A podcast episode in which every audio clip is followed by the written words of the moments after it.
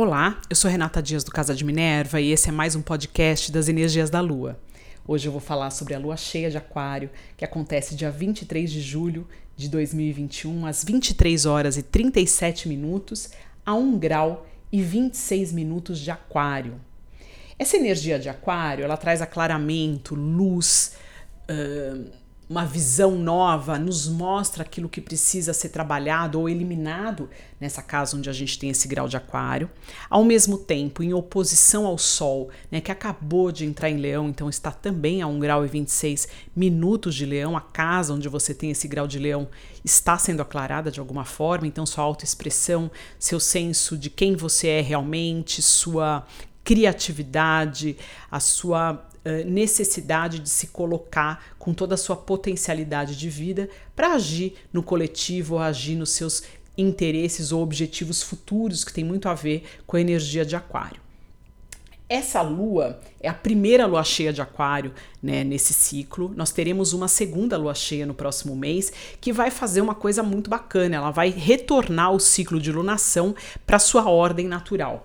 Até então, a gente estava desde o ano passado, desde julho do ano passado, com a energia das lunações trocadas. Né? Nós tivemos duas luas no ciclo de Câncer e ela trocou ali uh, esse processo natural. Então a gente começou a ter desde então a lua cheia no signo. Uh, da parte norte, né, do, do, do, da mandala astrológica, que, fica, que é a parte é, de baixo depois do. Mentira, a gente teve. Começou a ter os ciclos, né? Da, das luas cheias da parte sul da mandala, que é a parte de cima.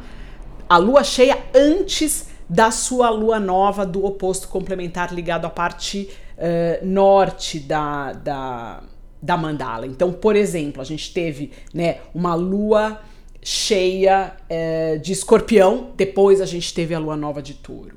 Aí a gente teve em seguida uma lua cheia em Sagitário para depois ter uma lua nova em Gêmeos. Isso deveria ter sido trocado, né? A gente deveria começar uh, dando o exemplo aqui do ano novo astrológico, começando com uma lua nova em Ares para depois ter a lua cheia em Libra. A gente teve esse ciclo trocado. A gente teve primeiro uma lua cheia em Libra no final de março para depois ter a lua nova em Ares. Então isso faz com que a gente tenha primeiro um pedido emocional ligado a uma área é, da vida sem ter tido o início dessa área no seu oposto complementar natural.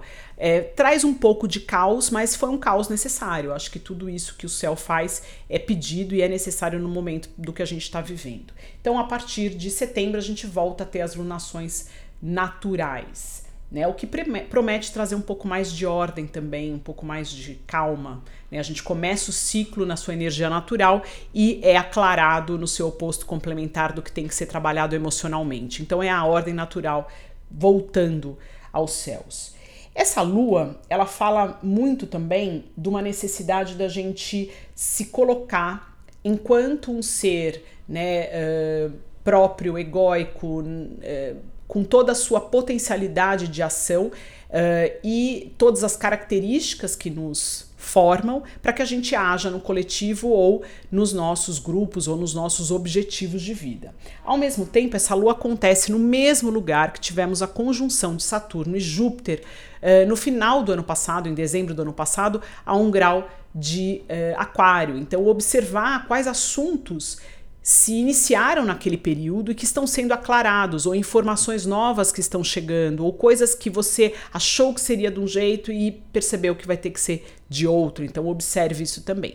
Outro ponto importante é saber onde você tem esse 1 grau e 26 minutos de aquário no seu mapa natal, né? Se tem algum planeta pessoal aí, pra, porque ele vai ser acionado de alguma forma e com mais força caso uh, esses planetas estejam interagindo diretamente com essa energia. É importante dizer que logo em seguida essa lua encontra com Saturno, que está fazendo uh, um aspecto uh, fluente com Quiron, então nos ajuda também a encontrar saídas para as nossas curas emocionais ligadas à nossa auto-importância, uh, à nossa aceitação de estarmos aqui, de pertencermos ao mundo, enfim, questões também relacionadas a isso podem ser aclaradas. Vênus acabou de entrar em Virgem, então a energia virginiana é, tem a ver com ordem, uh, com olhar detalhes, com organizar, com cuidar de uma forma mais natural de tudo aquilo que uh, nos cerca. Então a energia do amor e das trocas está é, recebendo né, essa, essas características e fazendo uma oposição a Júpiter, que está aí já quase retornando para peixes. Então, uma nova oportunidade de olhar quais são todas as.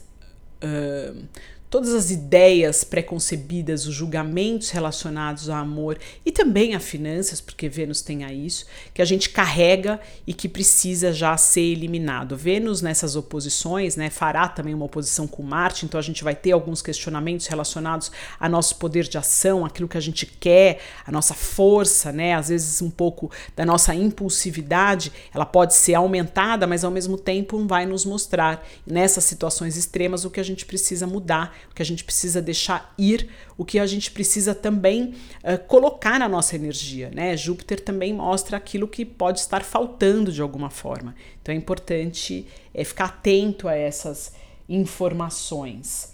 É, Mercúrio está em Câncer e ele vai fazer uma oposição a Plutão.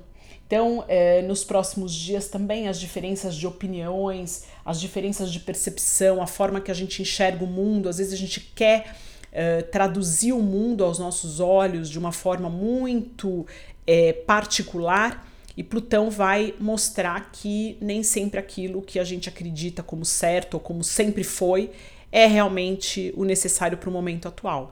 Outro ponto importante para ser usado. Isso às vezes causa um pouco de desconforto, um pouco de agitação, mas como sempre é necessário para a energia do momento.